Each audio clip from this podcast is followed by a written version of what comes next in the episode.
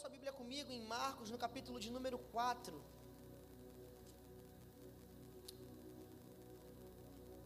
E o pastor Rafa falou comigo a respeito de estar trazendo para a igreja uma palavra sobre impactando essa geração.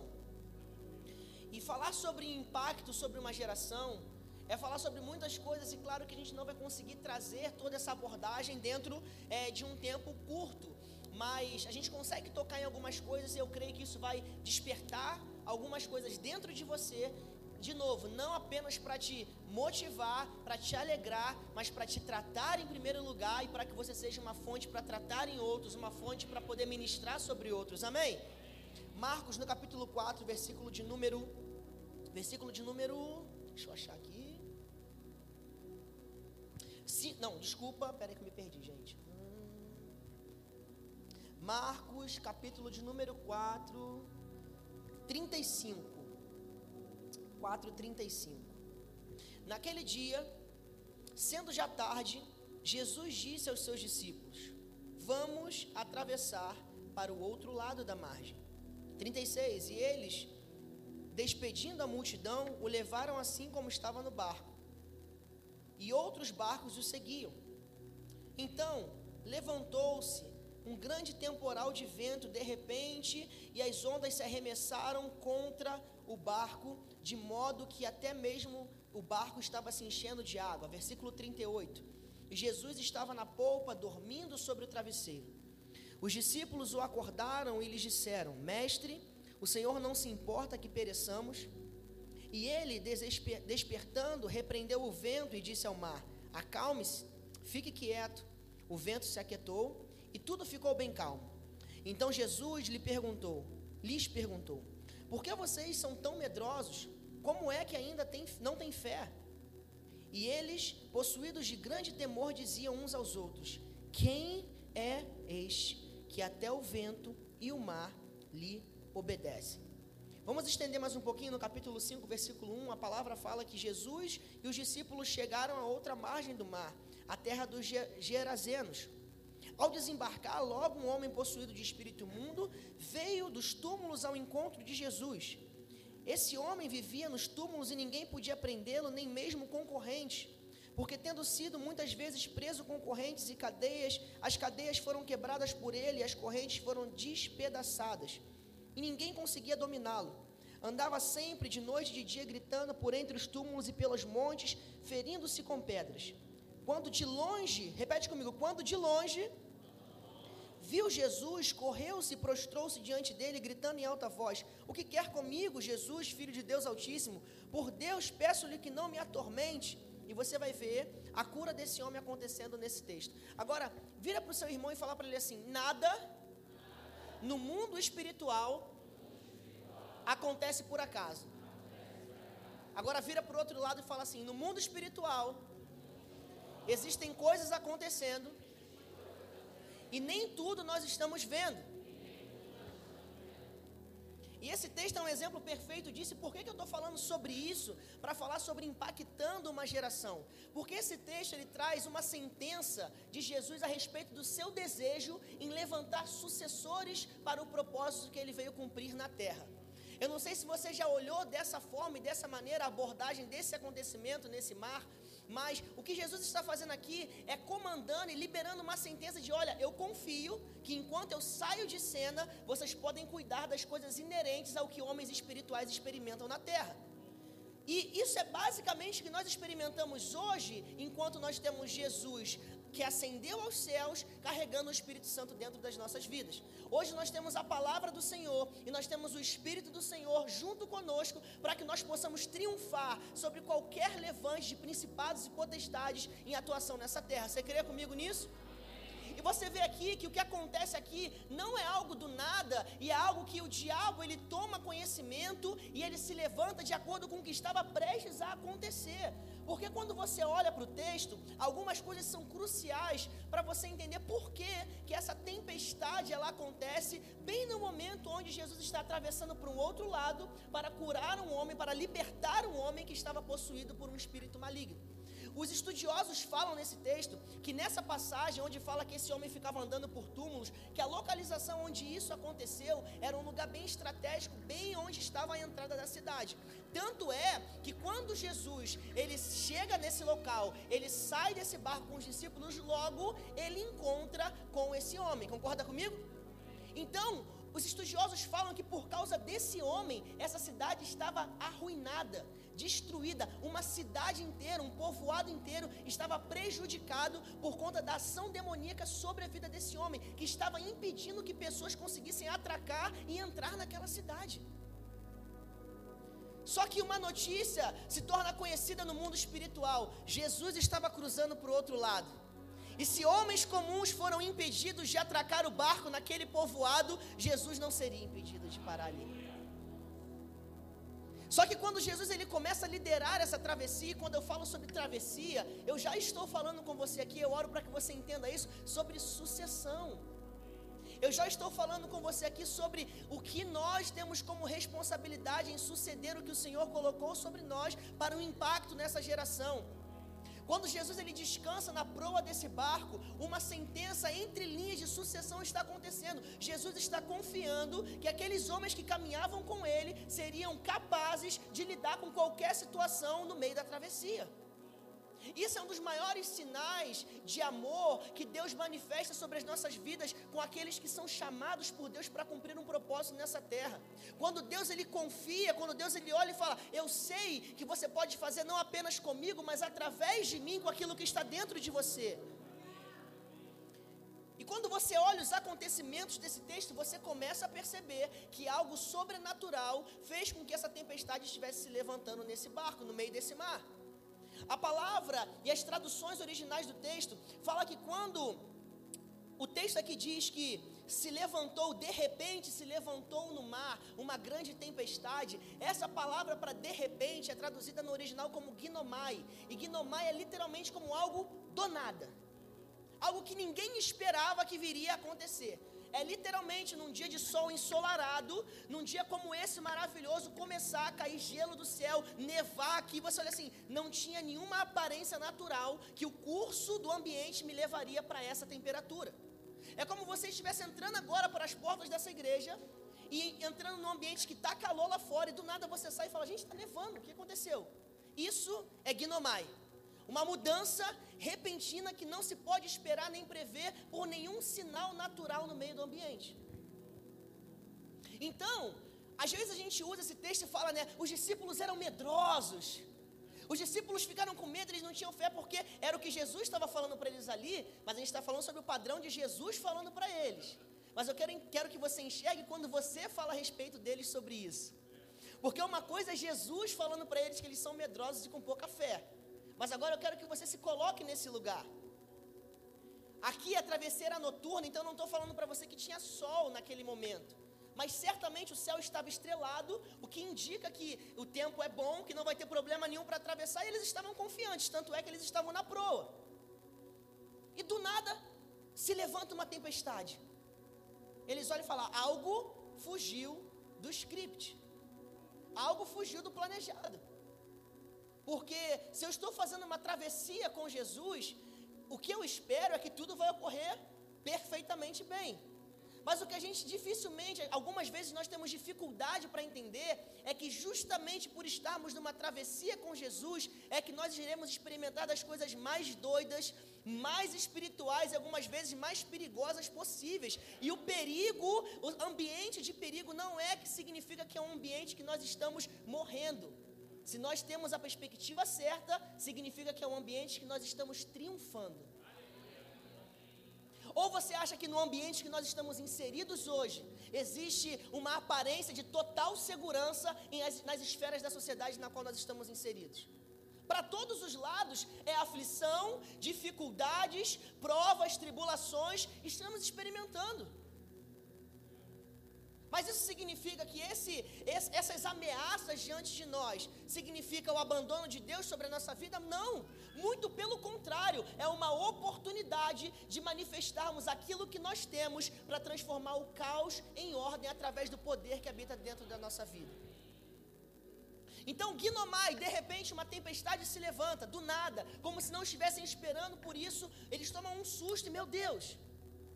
E outra palavra que vai indicar para você que existe uma ligação direta com o que estava esperando Jesus naquela cidade, com a travessia que eles estavam fazendo para chegar até lá, é que o texto vai dizer que o vento e as ondas arrebentavam o barco para um lado e para o outro. E esse arrebentavam o barco é a palavra literal que muitas vezes você já ouviu por aí para equibalo. Uma ação de arremessar sobrenaturalmente algo. Então não era um fenômeno da natureza que estava acontecendo naquele lugar. Era literalmente a resistência das trevas a uma transição, a uma passagem, uma travessia que indicava o triunfo de Jesus sobre o ambiente.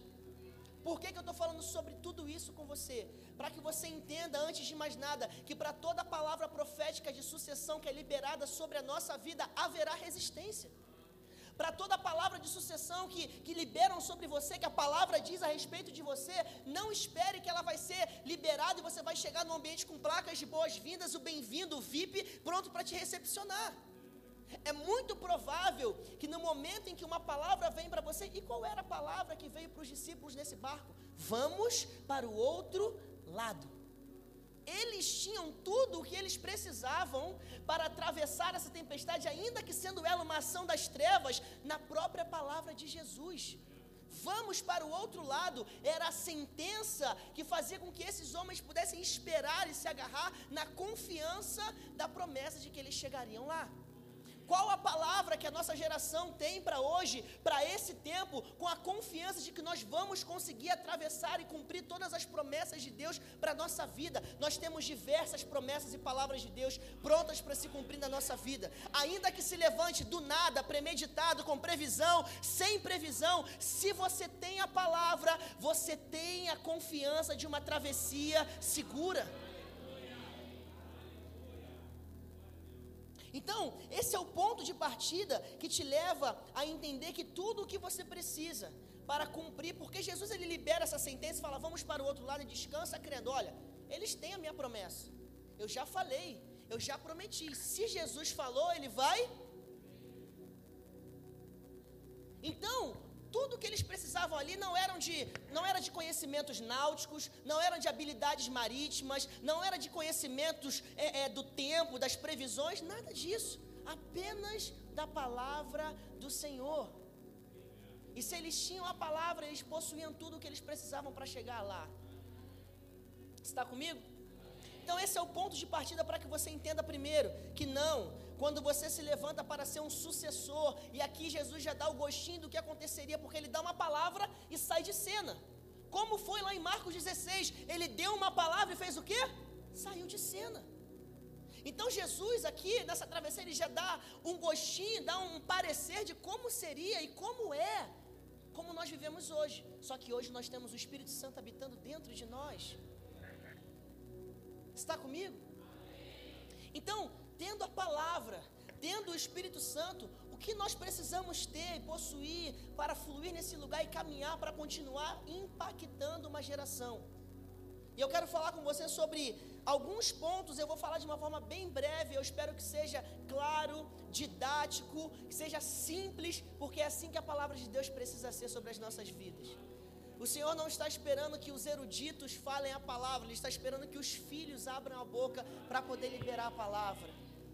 E a minha oração é para que isso você saia daqui, assim como o pastor Rodrigo hoje pregou de uma forma tão profunda, mas ao mesmo tempo de uma forma tão simples. A minha oração é que esse fluir continue do início ao fim dessa noite. Porque o nosso intuito nesse tempo não é liberar enigmas para você desvendar peças ao longo do, da semana, mas para que você saia daqui com uma palavra fresca e clara e de rápida aplicação você recebe e fala assim: Nossa, eu entendi, eu posso fazer assim, eu posso aplicar assim, eu posso aplicar assim, e assim eu creio que vai acontecer na minha vida desse jeito, vai se cumprir, porque eu peguei essa palavra. Amém? Então, quais são alguns princípios que vão nos ajudar a viver como pessoas que vão impactar essa geração? O primeiro deles, eu vou falar de uma forma muito breve, é a servidão, porque o pastor Tiago Coelho vai falar sobre servidão hoje pastor Rafael Ramos, mas eu vou só tocar para você servidão, Êxodo no capítulo 3. Quantos aqui creem que estão impactando essa geração? Bom, se você não crê, você pode ser sincero também. E Deus pode mudar o teu norte hoje aqui, amém?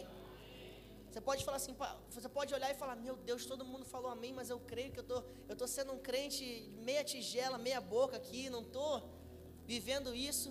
Aí você não fala para ninguém, você fala para Deus falando, Senhor, eu creio, não sou eu nesse momento, mas eu quero me tornar, eu quero ser tratado hoje aqui. Eu tenho vivido de uma forma superficial, mas hoje eu quero me tratar aqui. Eu tenho ou, escutado isso de Deus e fluído nisso da parte do Senhor. O Senhor tem me falado. As orações mais constrangedoras são as orações mais transformadoras. E a gente precisa lembrar disso, a gente precisa reafirmar isso sobre nós. Às vezes a gente fica tentando fazer orações apenas que engrandecem a Deus, que falam: Senhor, tu és bendito, Senhor, tu és digno, Senhor, tu és maravilhoso. Nós sabemos que isso é maravilhoso, mas passa da introdução e fala um pouquinho sobre você. A oração que constrange é a oração que te trata. A gente vê na palavra isso, todas as vezes que os homens apontaram coisas que precisavam ser tratadas, Deus tratou. Isaías olha para ele, para o Senhor e fala: Senhor, eu sou um homem de lábios impuros. Deus toca os lábios de Isaías e toca e trata Isaías. Jeremias fala: Senhor, eu não sei como falar. Deus fala para Jeremias: Eu colocarei as minhas palavras na tua boca. O homem cego chega para Jesus e fala: Senhor, eu não posso enxergar. Jesus vai e toca os olhos do homem cego. Tudo aquilo que você apresenta como deficiência para o Senhor, como falta para o Senhor, o Senhor toca, o Senhor trata, o Senhor transforma. Não faça apenas orações é, é, é, é, é abrilhantadas para Deus. Deus quer ouvir as tuas orações sinceras. Deus quer ouvir as tuas orações mais transparentes. Porque são essas orações que vão te levar a impactar essa geração. É você se prostrar na presença de Deus e falar: Senhor, eu tive pensamentos maus. Senhor, eu tive ambições egoístas. Senhor, eu não quero ser assim. Senhor, eu estou aflito para poder levar a tua palavra. Senhor, não posso, eu não quero lidar com isso. E veja se Deus não vai te tratar. Vira para o teu irmão e fala: tudo aquilo que você apresenta para Deus, Deus trata para você. Aleluia. Servidão, Êxodo no capítulo de número 3. Nós vemos o exemplo perfeito disso. E quantos aqui são inspirados com a vida e com a história de Moisés? Fala para mim. Aleluia, que grande líder foi esse. Mas a história não parou em Moisés, existe uma sucessão profética que está acontecendo até hoje. A gente olha para Moisés porque ele foi citado e muito bem citado na palavra, mas existem coisas que só você vai fazer. Que Deus chamou você para fazer, que Moisés não fez, porque você veio no tempo certo, para um propósito certo e para cumprir algo da parte de Deus genuíno. Mas a gente olha para Moisés e nós entendemos que ele era um líder inspirador, assim como nós olhamos para diversos líderes da palavra, da igreja de Jesus, da sociedade, olhamos, nossa, que líder inspirador. Eu olho para o pastor Rafa pregando e sempre domingo eu volto para casa e vejo as pregações é, é, no, nos stories, né? É o meu hábito no caminho, porque eu também moro longe da igreja que hoje eu, eu sirvo. E é o tempo que eu volto, a Maria liga nos stories e eu vou ouvindo, eu falo, nossa, de onde que o pastor Rafa tirou isso? Nossa, a gente, nossa, não é possível, ele pegou isso de algum livro, estou brincando, mas não pensa isso não. Mas você sabe esse sentimento que você olha alguém assim, liberando palavra, pregando, e você fala assim, nossa, eu quero ser assim também. Eu quero chegar nesse lugar. Você, você conhece esse sentimento?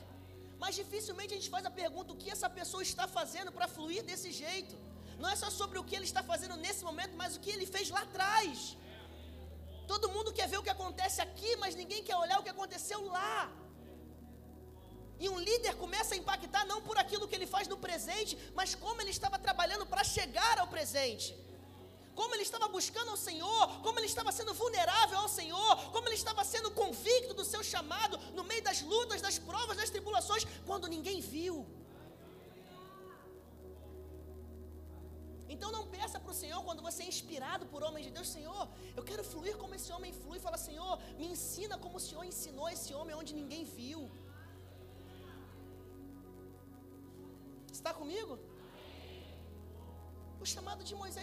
Aqui. A gente vê os grandes feitos de Moisés e às vezes a gente esquece de onde esses grandes feitos começaram. Grandes feitos de um líder começam em pequenas atitudes no meio dos seus hábitos. Os grandes feitos, eles são reflexos das pequenas atitudes no dia a dia. Êxodo, no capítulo 3, vai dizer que Moisés apacentava o rebanho de Jetro, seu sogro, sacerdote de Midian.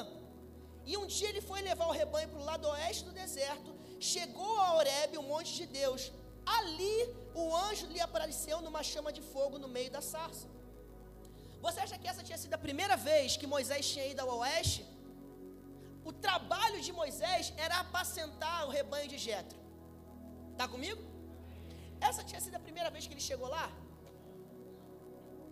Mas certamente Moisés estava ali fazendo o que ele entendia que ele precisava fazer. Moisés foi chamado para algo grande quando ele servia em algo que aparentemente era pequeno. Sabe, algumas vezes é difícil a gente lidar com isso, principalmente quem tem contemplado aquilo que nem sempre é uma liderança autêntica aos olhos do Senhor. A gente olha e fala assim: Eu quero os indicativos. Eu quero os números, o pastor Rodrigo falou, o pastor Alia falou, eu quero os números, eu quero, eu quero o, que, o que projeta na internet, eu quero o que, o que é visto em números, em canal, no YouTube, eu quero isso. E a gente começa a trabalhar usando uma força para algo que não é o que Deus quer que a gente use para fazer. E às vezes a gente começa a abrir mão do simples, do que a gente faz com simplicidade. E começa a desleixar no simples, por querer ambicionar o grande. Eu estou convicto, eu falo para você que Moisés era dedicado no simples. Moisés apacentava as ovelhas do seu sogro e ele era, ele era, dedicado no simples. E a sua dedicação no simples, no seu hábito de servidão diária, o levou a um propósito maior. Então, servidão é um caminho que te leva ao impacto de uma geração. Ainda que essa servidão no primeiro momento não tenha muito se parece ou tem uma aparência com aquilo que Deus prometeu para você um dia. Eu achava que Deus tinha me prometido para estádios, para grandes conferências, e tem gente aqui que eu creio que também pensa da mesma forma. Eu creio que para alguns Deus chamou você para isso e para outros você só está querendo achar que Deus te chamou para algo que chamou outro. E eu, me, eu entendi com o passar do tempo que Deus não me chamou para os estádios. Deus me chamou para as pequenas salas. Eu sou tão pleno nesse lugar. Eu sou tão satisfeito em Deus nesse lugar. Antes eu falava, Deus, quando vai acontecer? Deus está falando, está tão perto, você está olhando para outro lugar. Serve onde está perto, se dedica onde está perto.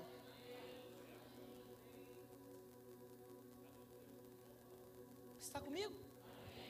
Então fala comigo, servidão. Me leva a impacto nessa geração. Servidão é o que vai te levar a ver. Moisés só viu porque estava servindo. Tem gente querendo visão, eu quero uma visão para o meu futuro, para o chamado de Deus para a minha vida, para aquilo que Deus tem para me levar no amanhã, mas se você não estiver servindo, você não vai conseguir ver. A servidão te leva à visão. Moisés estava servindo ao rebanho de Jetro, então ele vê a sarça ardente, e ali começa um chamado extraordinário. Mas quando você para para ler a origem da história, você percebe que o chamado extraordinário começou enquanto ele estava só falando assim: ovelhinha, sai daqui. Ali o chamado extraordinário já estava nascendo. Você imagina se Moisés olha e fala assim: Eu não quero saber disso, não, eu quero ser rei. Eu quero ser governante de uma nação, eu quero guiar um povo. Quem que guia ovelhinha, guia um povo. Lá na frente do Novo Testamento vai mostrar quem é o rei de verdade.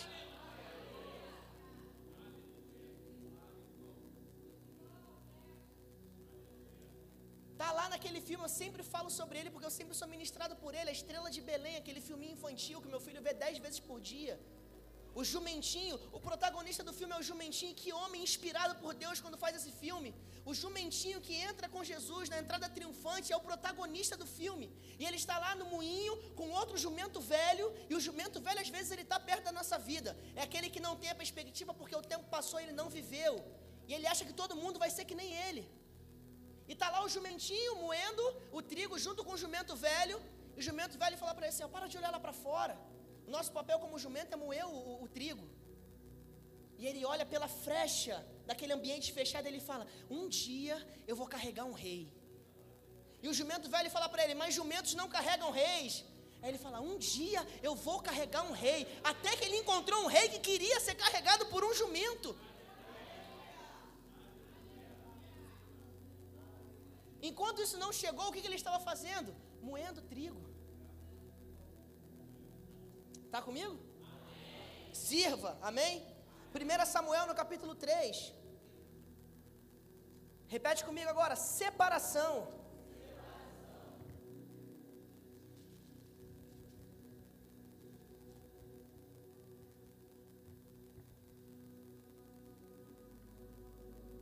Quantos são inspirados pela história e a vida de Samuel, do profeta Samuel? Meu Deus, Samuel fez coisas que eu olho assim e falo. Ele foi responsável por ser boca de Deus para tantas coisas que tocam a nossa história até hoje. Que chamado! Mas não quero olhar apenas para o que Samuel fez, mas como Samuel começou. De novo, amém? A palavra fala, em primeiro lugar, que Ana dedica e entrega Samuel ao serviço do sacerdócio de Eli. E aí no capítulo 3 fala: o menino Samuel servia de novo, olha aqui, ó, servia ao Senhor diante de Eli. Naqueles dias, a palavra do Senhor era muito rara, as visões não eram frequentes.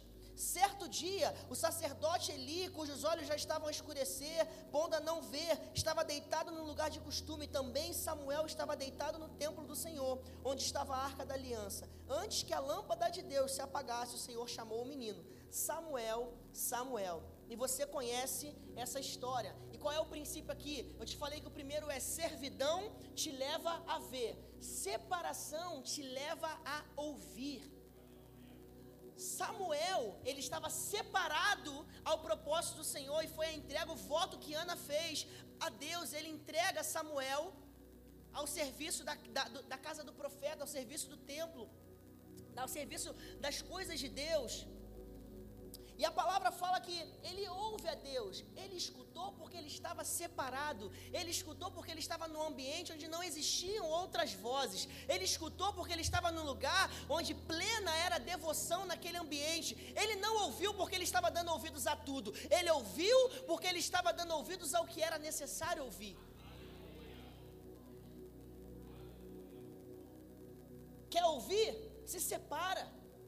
Separação, santidade. Um dia eu conversei, conversando com o apóstolo, tomando um café, de uma forma assim, bem, batendo um papo, a gente estava conversando sobre as igrejas. Eu falei: se tem uma igreja que eu ouço falando sobre santidade, é a Igreja United de Campo Grande. De verdade, e falo de verdade. Vocês podem identificar isso provavelmente em palavras liberadas nas séries. Nós sabemos que talvez não é o lugar que gera mais entretenimento, mas é o lugar que levanta os maiores, as, as maiores pessoas que vão impactar o mundo. Nós sabemos que não são as palavras que geram mais emoção, que as pessoas pulam, mas são as palavras que tratam de verdade. Palavras que te levam, te propelem, que te empurram para um lugar de separação. A galera tá ouvindo aqui falando assim: "Nossa, é verdade aqui?" Eu vi, uma, eu vi, uma, eu vi o Mateus ali. Mateus colocou a mão no coração, coçou assim. E glória a Deus por isso. Quando você olha para os grandes avivalistas da história, não foram as palavras de graça, graça, graça que levantaram esses homens, mas foi de arrependimento, arrependimento, arrependimento.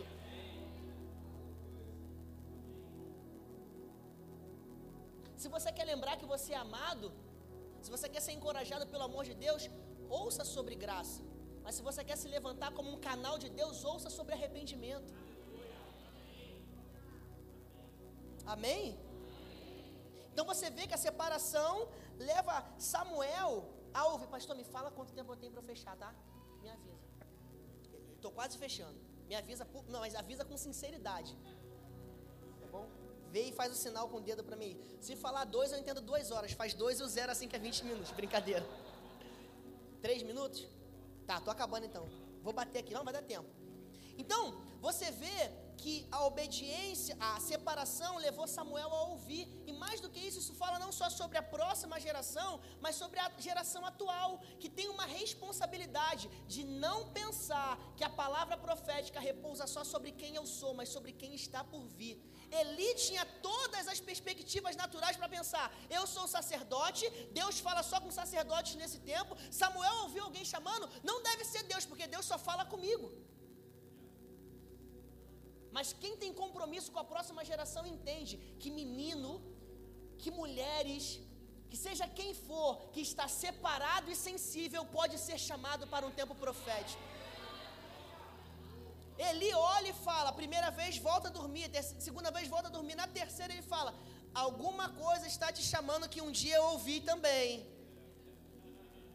É o compromisso que a geração atual tem com a próxima geração. De não achar que o manto profético está só sobre nós, mas que precisa ser passado para alguém. Ele poderia olhar e falar assim de uma forma legítima, com uma boa motivação. Não, peraí, olhando as escrituras, olhando o tempo profético, Deus só tem falado com o sacerdote. Então Samuel não é sacerdote, então não é Deus. Mas ele teve uma ousadia de falar: talvez seja para você esse tempo que está chegando. Porque sabe o que eu estou dizendo com isso? Ninguém é detentor de tudo. Ninguém vai abraçar todo o tempo, todas as gerações e todos os tratares de Deus para os próximos tempos. Existem coisas que talvez Deus está fazendo, pessoas estão chegando para vocês, nós, para nós, pastores, falando: Pastor, estou ouvindo sobre isso. Pastor, estou ouvindo sobre isso. Vão haver momentos onde isso é Deus falando e a gente precisa falar. Volta e ouve, porque é o Senhor falando com você. Talvez seja algo que eu não tenho, mas que vai ser para você. Está comigo? Vou correr. Aleluia. Obediência te leva a impactar uma geração, uma obediência que te leva ao poder. Eu vou citar e você só escreve, Mateus no capítulo 3, verso 13. Você conhece esse texto onde Jesus ele é batizado no Jordão e o que a gente precisa analisar foi o que aconteceu aqui, que João Batista se apresenta para ele e fala: "Eu não posso te batizar. Como eu vou batizar aquele que eu estou anunciando que estaria chegando?" Jesus fala: é necessário para que se cumpra o que está escrito. E quando Jesus é batizado, os céus são abertos sobre aquele lugar e uma temporada de poder começa no ministério de Jesus. Como essa temporada começa? Através da obediência de Jesus às palavras messiânicas que haviam sido escritas sobre ele. Ele fala: foi escrito e precisa se cumprir. Eu me submeto a essa palavra. E aí a temporada de poder começa. O que eu estou querendo dizer para você com isso? Que a obediência vai te levar a uma temporada de poder, e só quem anda em poder pode viver impacto nessa terra. Está comigo? Estamos fechando. Equilíbrio também é uma outra característica de quem vai impactar essa geração. Equilíbrio que te leva à completude. Quantos querem ser completos no seu chamado? 1 Samuel, no capítulo 7, não precisa abrir, fala sobre aquela história que também está lá em 1 Crônicas 17, onde nós encontramos Davi com a excelente motivação de construir o templo para o Senhor e Deus falando para Davi assim: ó, segura a emoção, jogador. Segura um pouquinho que isso aqui não é para você. Segura que esse tempo não é teu. Segura que esse propósito não é para a tua vida. Motivação boa era maravilhosa. Davi queria construir um templo para o Senhor. Mas eu tenho aprendido com isso. Deus não é manipulado por boa motivação de coração. Às vezes a gente tem motivações boas, mas aprenda a ouvir não de Deus, mesmo com boas motivações no seu coração. E isso te leva a viver um chamado equilibrado e não frustrado. Deus, a motivação era boa, Deus, a intenção era boa, Deus tinha propósito dentro de mim, era bondade, era para glorificar o teu nome. Deus fala: não. O que nós estamos fazendo com o não de Deus quando é, vem sobre algo que tem uma boa aparência, uma boa motivação? Quando você recebe o não de Deus por aquilo que é ruim, você até aceita e fala assim: pô, vacilei mesmo. Pô, nada a ver, viajei. E quando Deus fala com você não, para algo que tem cara de ser maravilhoso. Deus, eu vou pegar 50% do meu salário durante seis meses e vou doar para uma comunidade local que está precisando e tudo mais. Deus fala assim: não, não é para isso que eu chamei os seus recursos para esse tempo. Mas Deus, a motivação é boa, mas eu não manipulo o propósito que eu tenho para você por boas motivações. Isso vai te levar a viver um propósito equilibrado, e só quem vive um propósito equilibrado vai impactar essa geração. Nós precisamos entender e voltar os nossos olhos não apenas para analisar o que falta no nosso chamado, mas o que nós estamos excedendo nele. Olhar o que falta é tranquilo, a gente olha e fala assim: Senhor, me perdoa porque eu não estou alcançando isso, eu não estou alcançando aquilo. Mas olhar o que excede, às vezes a gente não percebe, porque nós nos emocionamos. Crente emocionado é pior do que crente desviado. A gente se emociona, a gente quer exceder. Deus está falando, está gastando força onde não é para gastar, está investindo onde não é para investir, está tomando o lugar de quem não é para tomar, porque esse tempo é preparado para outro que eu estou levantando. Está comigo? Então, equilíbrio te leva a completude para que você impacte essa geração. Estou fechando. Último ponto, penúltimo, são dois, estou correndo, pastor. Três negativos já? Estou correndo, vou fechar. Unção que te leva à ousadia. É mais uma chave para que você venha impactar essa geração. Uma unção que vai te levar à ousadia. Não tem como ser ousado de uma forma bíblica e legítima se não for por meio da unção que provém do santo.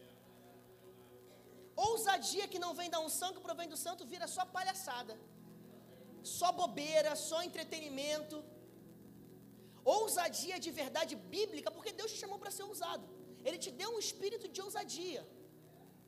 Mas nós precisamos entender se o que nós estamos fluindo é num espírito de ousadia que vem de Deus ou numa ousadia que é só a emoção de novo. Mas a, a ousadia verdadeira, dada por Deus, ela nos leva a unção verdadeira, ela nos leva a essa ousadia bíblica. Nós encontramos isso lá em Atos, no capítulo 3, quando você encontra Pedro e João levantando aquele homem na porta do templo. Eles já tinham a palavra, eles já tinham o Espírito, e eles liberam a palavra, mas liberam a palavra debaixo da unção. Liberar a palavra debaixo da unção vai muitas vezes te levar a fazer algo debaixo de ousadia. Perceba que o texto fala que eles falam: Eu não tenho prata, eu não tenho ouro, mas o que eu tenho, eu te dou. Em nome de Jesus de Nazaré, seja curado. Ou levanta-se, levanta-te e anda, não lembro agora exatamente. Levanta-te e anda. Olha que lindo. Mas ousadia não é só citar a palavra, é se mover na palavra. Vou dizer de novo para você: ousadia não é só citar a palavra, porque de citador das escrituras o mundo está cheio. De gente que, segundo diz 1 Reis, capítulo 3, versículo 4, segundo Amós, capítulo 5, versículo 17, citar sem a unção para se mover nela não vai valer de nada. Quando Pedro cita aquilo que Jesus incumbiu a ele, ele cita e ele se move, porque a palavra fala que o paralítico só levanta depois que ele estende a mão e puxa ele do chão. Pedro poderia liberar a palavra e falar: Vamos embora, João, a palavra já foi lançada, quem pegou, pegou. Mas ele olha e fala, eu imagino ele olhando para João e falando, João, ou a gente confia, ou a gente não confia. A gente viu fogo descer do céu, a gente estava lá em Pentecoste, a gente viu o céu aberto. Não é possível que tudo que a gente viu foi só para nos entreter, foi para que nós possamos nos mover nesse poder também. Então a Bíblia fala, e ela é bem clara, dizendo: e tomando aquele homem pela mão, o levantou e ele ficou de pé. Repete comigo: ousadia. ousadia. Que vem através da unção. E por fim, ousadia que te leva ao impacto. E eu fecho aqui em Mateus, no capítulo 7, versículo de número 7. A ousadia é o que vai te levar a viver esse impacto nessa geração. Você está comigo?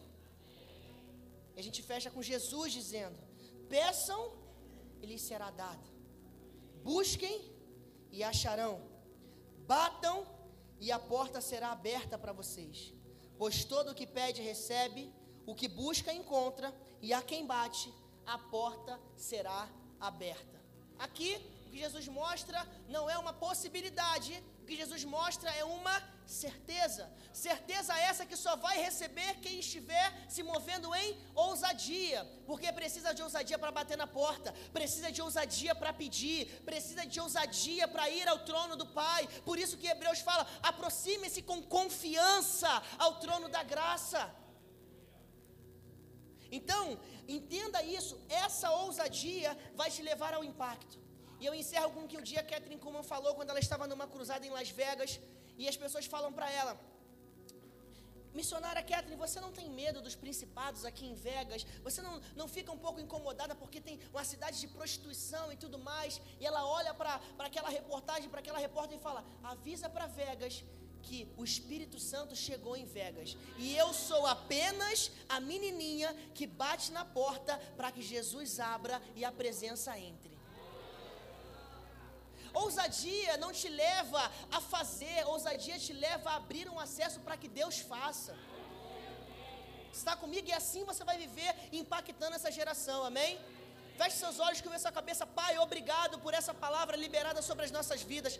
Nós declaramos sobre essa igreja um tempo, Pai, onde nós levantaremos aqui novos ministros da tua palavra, não apenas por títulos, Pai, não apenas por posição, mas em propósito, Pai, que eles vão entender em nome de Jesus, não os que já se levantaram, mas os que estão adormecidos. Existem pessoas aqui, eu creio nisso, Senhor, que um dia se levantaram, mas por alguma razão desanimaram. Espírito Santo, mesmo fogo que levantou Jesus dos mortos, levanta chamados aqui nessa tarde, levanta pessoas e propósitos aqui nesse lugar. Essa é a nossa oração, essa é a oração da tua igreja no nome do Senhor Jesus. Amém.